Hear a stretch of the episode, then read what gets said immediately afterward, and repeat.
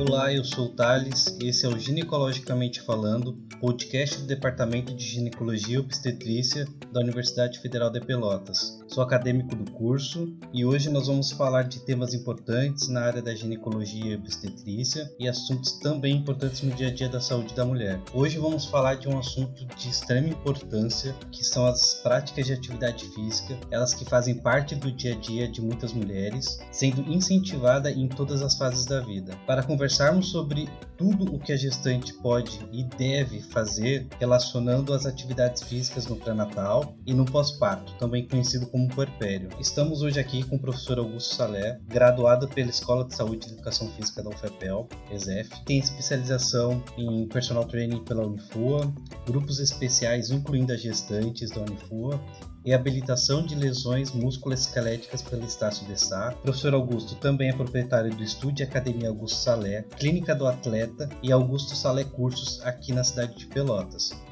Bom, Bem-vindo, professor. Obrigado por ter aceito o convite em abordar esse tema tão importante para nós, para as mulheres, para nós da saúde. Seja bem-vindo. Muito obrigado. Muito obrigado, Thales. Quero registrar a minha satisfação de poder falar sobre esse tema que eu acho tão importante e acho que essa abordagem que vocês estão fazendo com esse podcast, ela é de severa importância porque surge muitas dúvidas diariamente sobre esse assunto. Então, espero que a gente possa esclarecer alguns pontos, claro, com a minha vivência, meu ponto de vista, e fico muito feliz de, pelo convite e vamos trocar bastante informações. Está certo, professor. Então vamos lá, vamos começar com a primeira pergunta. Em relação à, à concepção, a gestante deve ou não deve praticar atividade física? Na minha concepção, a gestante ela deve praticar atividade física, principalmente de forma orientada, que ela aí já seria classificado como exercício físico. Quando que nós pensamos em saúde total, a gente precisa pensar que saúde total para qualquer caso, qualquer objetivo, qualquer situação na, na vida da pessoa, a saúde total ela, ela envolve alguns fatores predominantes e a atividade física ou exercício físico é um deles. Então, no meu ponto de vista, ele sempre deve ser incluído dentro do, do programa de acompanhamento. Nesse incentivo, nesse incremento no programa de acompanhamento, existiria algum momento uh, mais propício, um momento ideal para que a gestante iniciasse esse treinamento, esse exercício? Todo o trabalho da área da educação física relacionada à gestação, ele precisa ser feito alinhado com a orientação do, do obstetra, né, ou o profissional médico que está acompanhando, o ginecologista que estiver acompanhando aquela paciente. Essa decisão de quando começar, ela depende disso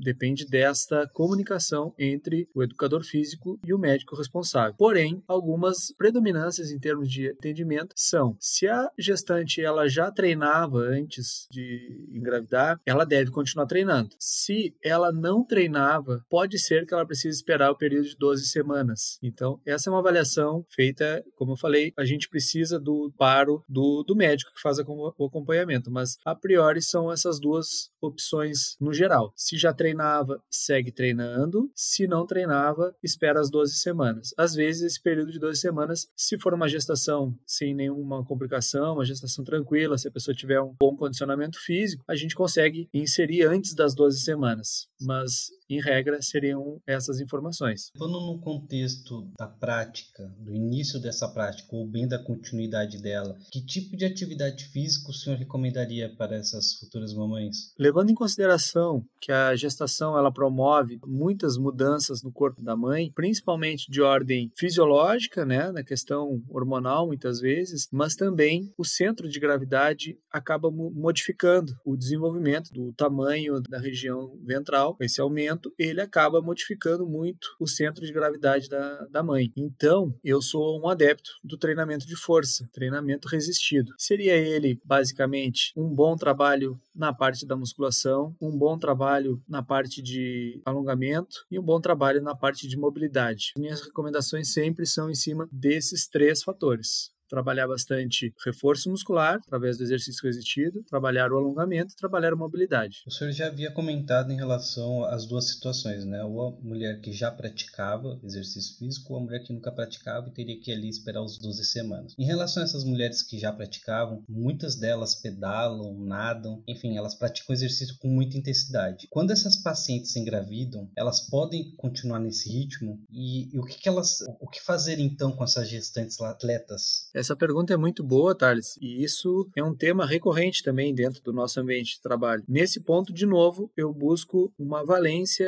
fundamental de me acompanhar da orientação do médico. Por quê? Porque alguns fatores dentro do, do processo gestacional são eles, eu, eu, como um profissional de educação física, não teria acesso. Por exemplo, os exames de rotina, né? Aquela situação que é particular do médico. Então, num olhar mais amplo, a gente começaria diminuindo um pouco a intensidade desse treino para evitar que ele tivesse um excesso, porque naquele momento a mãe, a gestante, ela vai estar tá produzindo muito da sua energia, né? Do que substancialmente ela vai ingerir, por exemplo, para sua alimentação, para alimentar o feto. Então, às vezes, o excesso de exercício ou exercício numa intensidade muito alta, ele pode prejudicar o andamento natural da gestação. Então, nesse momento, a gente acaba trocando mais informações com o médico para ajustar. Mas, no geral, também, eu vou sempre falar assim, no geral, geral porque tem casos e casos, né, Thales? Cada pessoa vai ter a sua gestação, cada pessoa vai ter o seu condicionamento físico anterior. Então, é, a gente fala no geral, sempre que eu falar por último, no geral, a gente diminui um pouco a intensidade e evita esse treino de alta intensidade. O senhor falou bastante intensidade. Em relação à frequência, qual, qual seria a frequência ideal? A frequência ideal, eu te diria que é no mínimo duas vezes por semana, mas se quiser fazer de duas até seis vezes por semana, eu acho bem tranquilo, desde desde que haja um programa montado para isso. Então, por exemplo, como eu te falei, a gente precisa trabalhar bastante treinamento de força, traba trabalho de mobilidade, trabalho de flexibilidade. Esses são alguns uh, dos principais objetos de, de treinamento para esse momento. Então, nada impediria que a pessoa pudesse fazer, por exemplo, três vezes por semana trabalho de força, uma vez por semana trabalho de mobilidade, uma vez por semana trabalho de, de alongamento, por exemplo, tá? Dariam cinco vezes por semana. Ou incrementar mais alguma, quatro vezes de força ou duas vezes de mobilidade, enfim. Eu não, não vejo vejo um problema em trabalhar bastante vezes por semana, um número alto de vezes por semana. Eu vejo o problema em trabalhar um número baixo. Duas vezes seria o mínimo. Então, menos que isso, eu acabo percebendo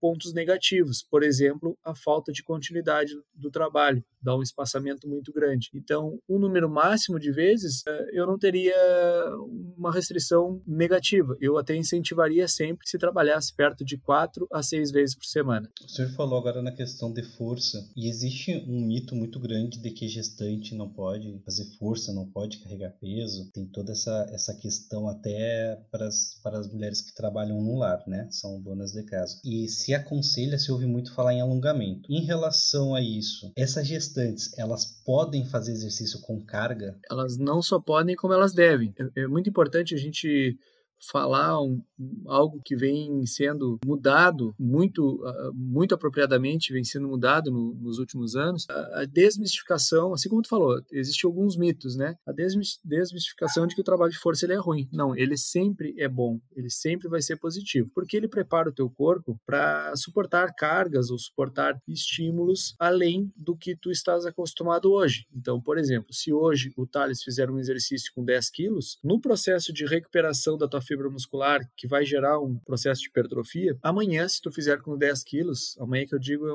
uma, uma expressão, mas daqui a três dias, se tu for fazer o mesmo exercício com os mesmos 10 quilos, o teu corpo já se adaptou para aqueles 10 quilos e vai ser mais fácil tu fazer eles. Então, essa adaptação fisiológica que o treino de força promove, ele ajuda também a essa mãe a suportar, às vezes, 8, 10, 12 quilos que, que ela vai aumentar de peso em função do, do feto, né, e da, da própria o, o aumento de peso natural no processo gestacional. E além disso, a musculatura dela vai acabar sofrendo uma interferência muito grande desta alteração de centro gravitacional. Então, geralmente, lombar fica uma região muito, muito sofrida nesse período onde a gestação começa, principalmente quando começa a aumentar realmente o peso, porque a lombar ela acaba não sendo trabalhada o suficiente se não tiver o trabalho de força. Outros pontos, membros inferiores, pernas, glúteo, né, essa região, a gente precisa trabalhar bastante a força nessas estruturas, como no geral, para gerar um equilíbrio corporal de força, mas se não trabalharmos isso, se trabalharmos só o alongamento, a gente acaba também enfrentando um outro fator que acontece, que é a frouxidão ligamentar. Justamente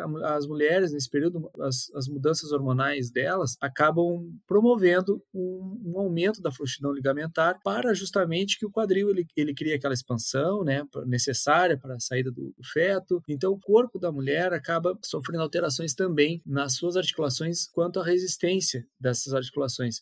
E se a gente trabalhar muito alongamento, algumas vezes a gente pode estar causando um dano e não um benefício. Então, agora, se tu trabalhares o alongamento com o trabalho de reforço muscular, aí sim, aí estamos trabalhando corretamente. Mas trabalhar só o alongamento, infelizmente, pode ser mais prejudicial do que vantajoso. Falando em questão de vantagem e essas modalidades todas de exercício que o senhor já citou até agora, hoje se tem falado muito na questão da prática de hidroginástica e pilates. Eles são realmente modalidades interessantes? Para gestantes fazer? Isso também é uma cultura que está mudando um pouco, tá? Os médicos mais atualizados, eles têm usado cada vez menos a prática isolada dessas modalidades. Muitos seguem utilizando orientação para o pilates e para a hidroginástica, e eu particularmente, eu acho que são ótimos exercícios, porém não podem caminhar sozinhos. Precisaria ter o trabalho com sobrecarga, como eu falei, o trabalho resistido para complementar esse trabalho da hidroginástica e do pilates. Esses, por exemplo, o trabalho da hidroginástica entra nesse ponto onde a gente gera um grande relaxamento muscular né, durante a, a prática, porque o ambiente aquático promove esse relaxamento, mas isso, como eu falei na, na, na questão anterior, não é benéfico. Pode, inclusive, ser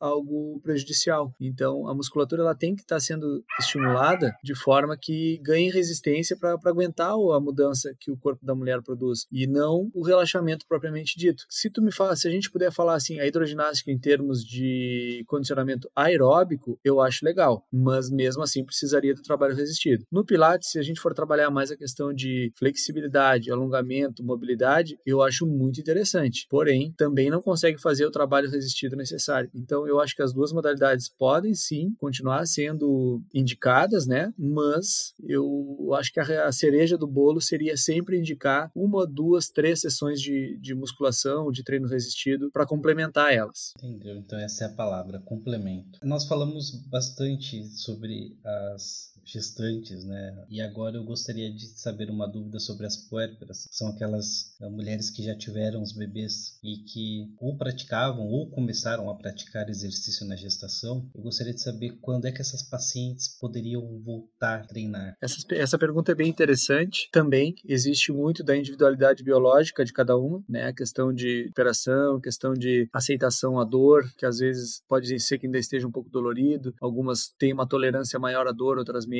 mas para esse momento a gente volta a recorrer a vocês, os médicos, para tomar essa decisão. Em média, geralmente no, dentro do primeiro mês, a gente consegue começar a inserir alguns estímulos novamente. Claro que é um treino adaptado, mas alguns outros casos demora mais, mas uma média assim seria próximo a um mês de afastamento. Em relação ao tipo de parto da gestante, se ela teve parto normal, com parto cesárea, isso faz diferença nisso que o senhor falou agora? Que o senhor falou falou agora? Sim, geralmente faz diferença. Geralmente o parto normal ela consegue voltar antes, porque ela não teve o processo invasivo da, da, da cesárea, né? Porém, a cesárea também tem a questão de cicatrização diferente de mulheres para mulheres. Então a gente já trabalhou pós-gestantes que demoraram mais de um ano para deixar de ter dor na, na região da cesárea. E outras, em dois meses, já estavam aptas para treinar e já estavam com liberação médica para treinar. Quando é parto normal, aí entra na, na explicação que eu te falei, que geralmente perto de um mês elas já estão podendo retomar o treino. Então, acho que faz bastante diferença. A questão da cesárea vai depender muito do processo de cicatrização e de como que vai ser essa cicatrização. Agora vamos é, retroceder um pouquinho cronologicamente. Para as gestantes que estão tentando engravidar ou que pretendem engravidar, também para aquelas que já estão grávidas ali no início, qual é a dica que o senhor daria para elas? A dica que eu sempre deixo para as pessoas que eu convivo que estão pensando em engravidar ou que já estão grávidos, é que não deixem de ter regularidade no treinamento. A regularidade é muito importante. Então, manter um treinamento regular, com uma boa alimentação, com uma boa qualidade de sono, esses são os três pilares que geralmente a gente acaba